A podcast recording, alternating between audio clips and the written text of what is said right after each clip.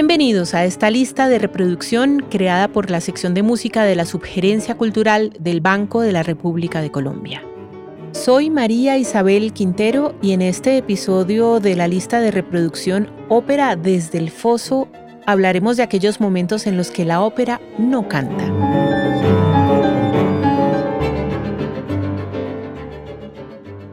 Por más de 400 años, desde su nacimiento a finales del siglo XVI,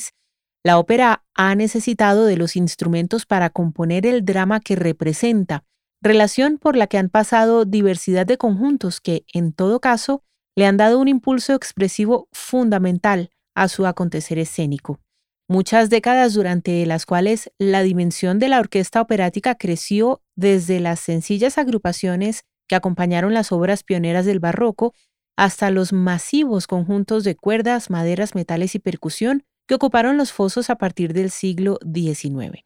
Además de acompañar al canto en segundo plano o también de entremezclarse protagónica con las voces para crear climas dramáticos de muy diversos matices emotivos, la orquesta desempeña en la ópera un papel puramente instrumental de gran peso narrativo, bajo títulos como sinfonía, obertura, introducción, preludio, interludio o intermezzo,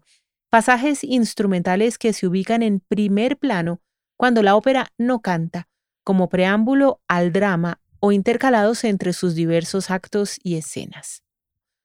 Remontándonos a los orígenes, encontramos que a las primeras óperas de la historia las acompañaba un muy reducido conjunto instrumental, cuyo papel era secundario respecto al canto de los solistas y el coro, aunque ya desde entonces y a lo largo de todo el barroco se estableció como elemento fundamental de la orquesta el llamado bajo continuo, en el que solían participar instrumentos como el órgano, el clavecín, el violonchelo, el fagot y el laúd, con la función de brindar un soporte armónico a toda la estructura musical. Pero llegó Claudio Monteverdi, cuyas demandas artísticas le dieron más protagonismo a la orquesta, incrementando su tamaño desde la primera ópera de su copiosa producción, ni más ni menos que L'Orfeo. Para la archifamosa obra, estrenada en la corte de Mantua en 1607, Monteverdi dispuso de un conjunto de más de 30 músicos y estableció un recurso importantísimo para el género, la correspondencia y relación entre algunos instrumentos con ciertos personajes y lugares,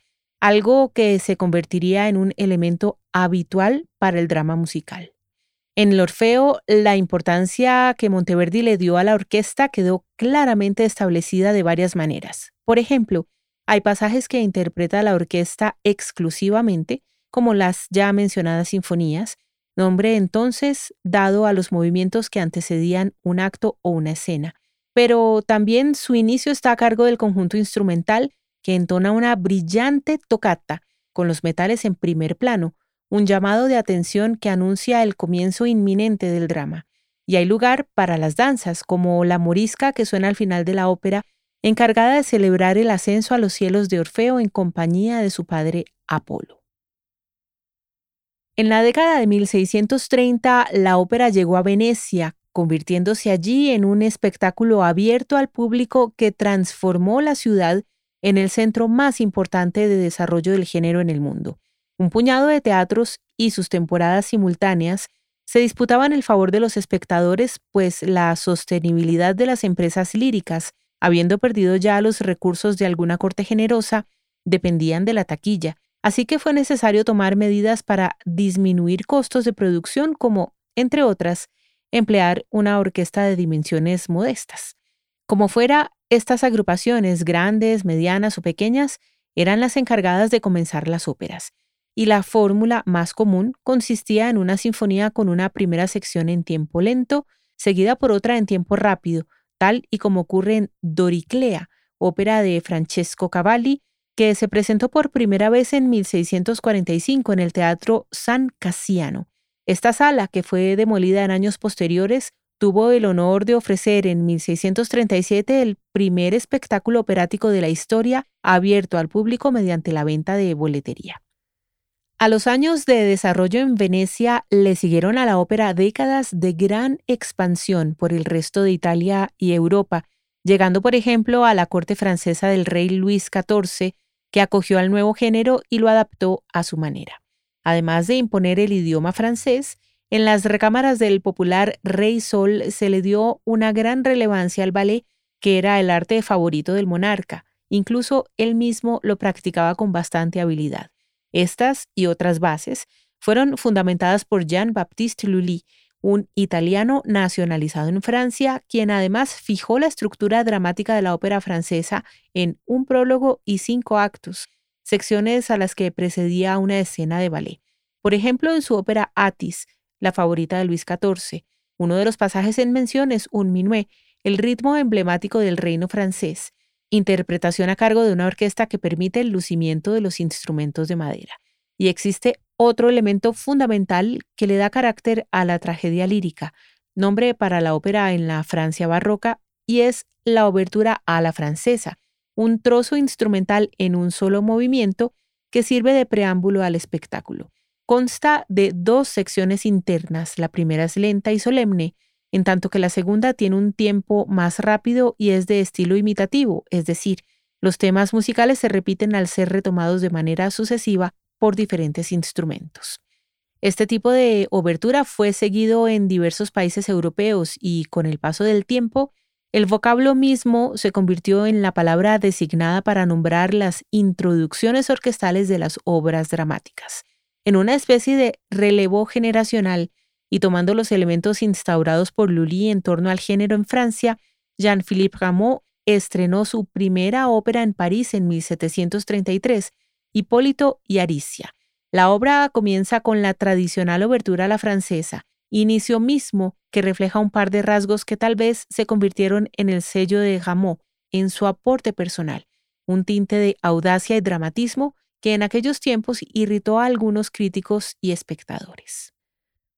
Volviendo a Italia, nos encontramos con el surgimiento de una nueva corriente que, por supuesto, resultó dominante también en la mayoría del territorio europeo durante varias décadas del siglo XVIII, la ópera seria sobre la cual hablamos ampliamente en nuestros primeros episodios. Este estilo, además de suprimir las escenas y personajes cómicos, estableció como introducción instrumental un tipo de sinfonía desarrollado por la Escuela de Compositores Napolitanos, consistente en la sucesión de tres breves movimientos tocados sin interrupción, según la secuencia rápido, lento, rápido. En las óperas de Alessandro Scarlatti aparece con frecuencia este tipo de sinfonías y además su ópera Griselda, estrenada en Roma en 1721, presenta una notoria particularidad en el conjunto instrumental que la acompaña, el más rico que el compositor haya empleado, con la presencia de cornos, trompetas, timbales, oboes, flautas, fagotes, cuerdas y bajo continuo. Resulta fundamental señalar que este tipo de sinfonía de tres secciones cortas terminará independizándose del ámbito de la ópera para transformarse en la base de la futura sinfonía del clasicismo, uno de los géneros emblemáticos de la música europea.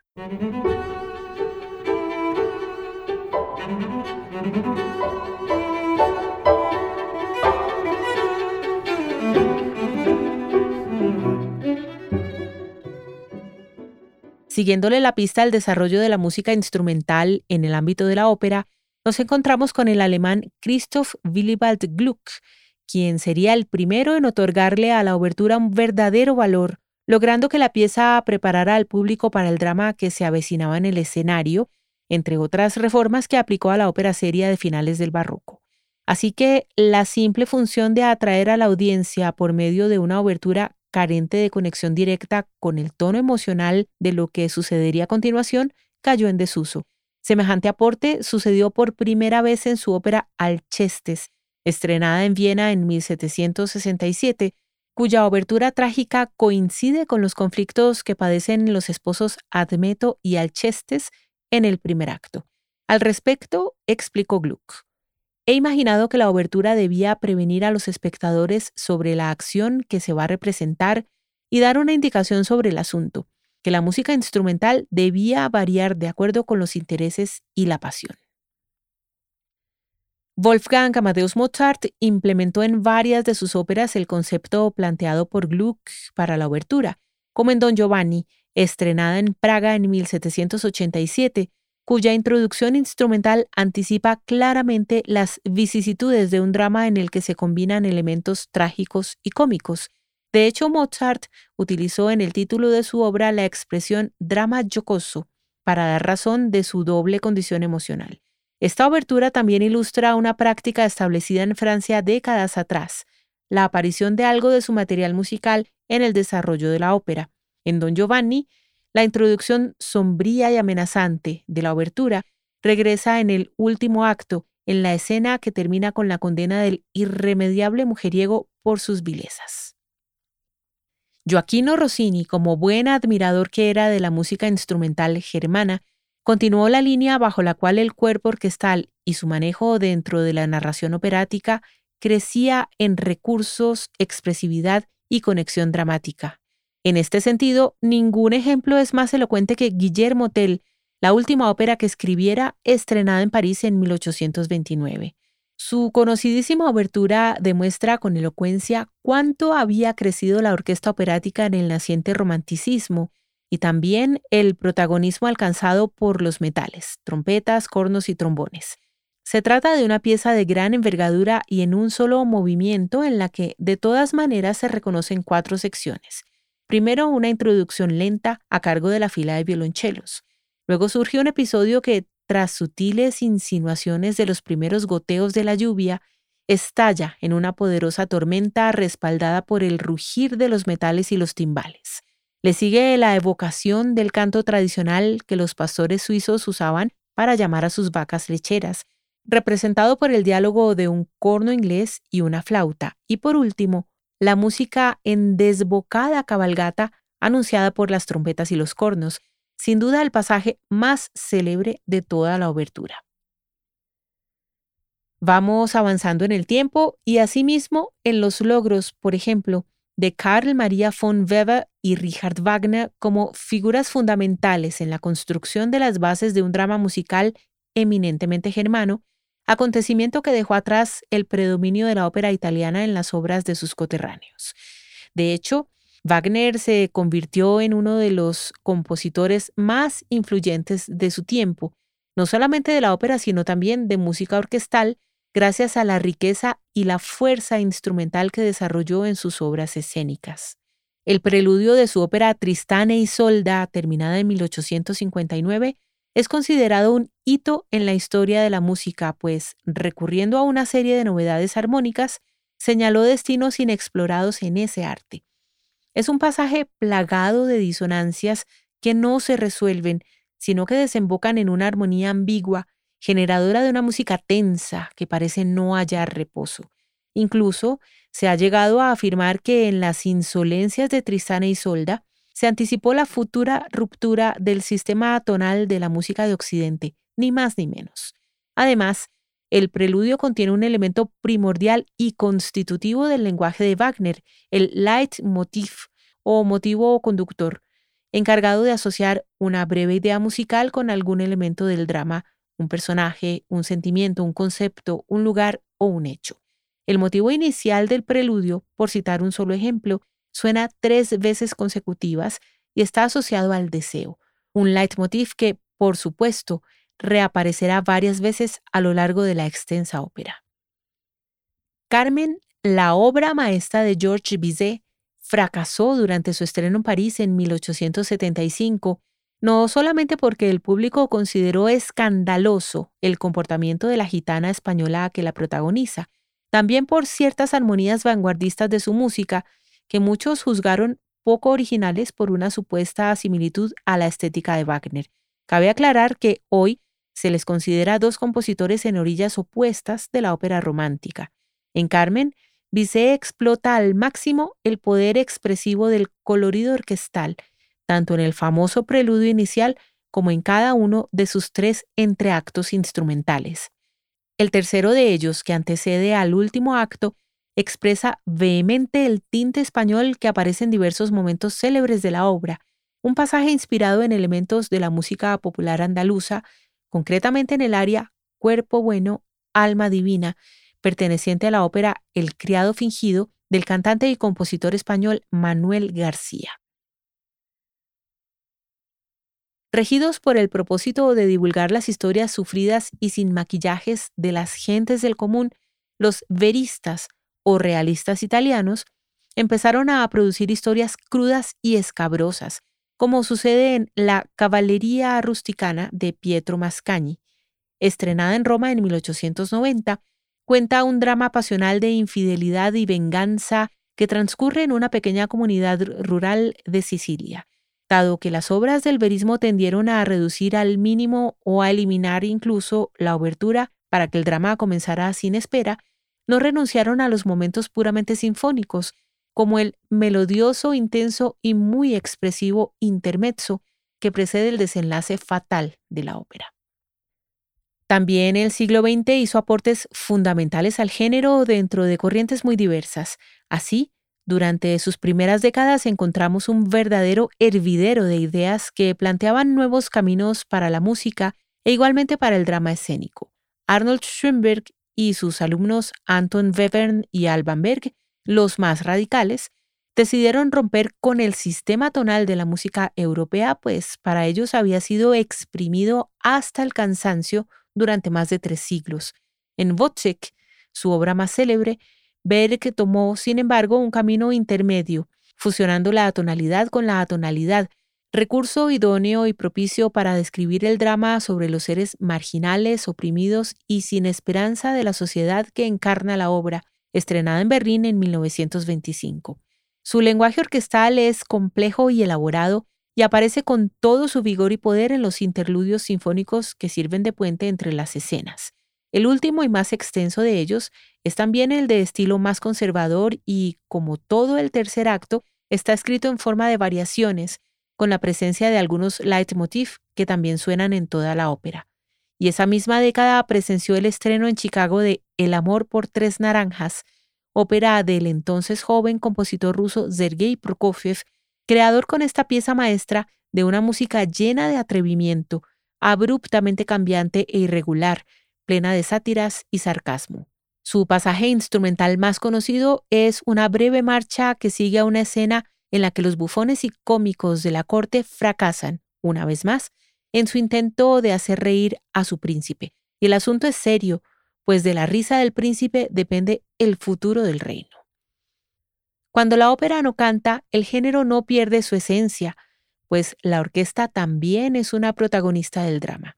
Con su lenguaje más abstracto y secreto, la música orquestal magnifica las emociones y la intensidad de la acción.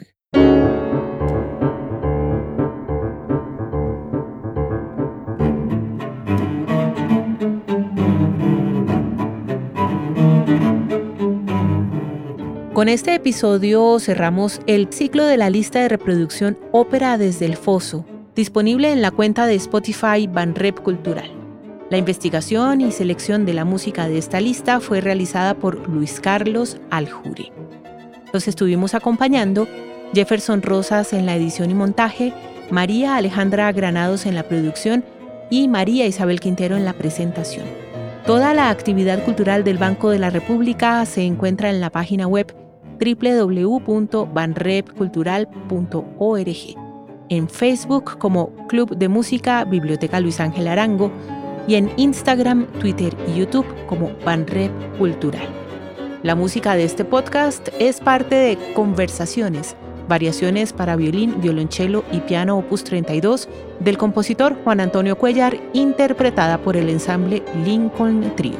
Los esperamos en nuestro próximo episodio.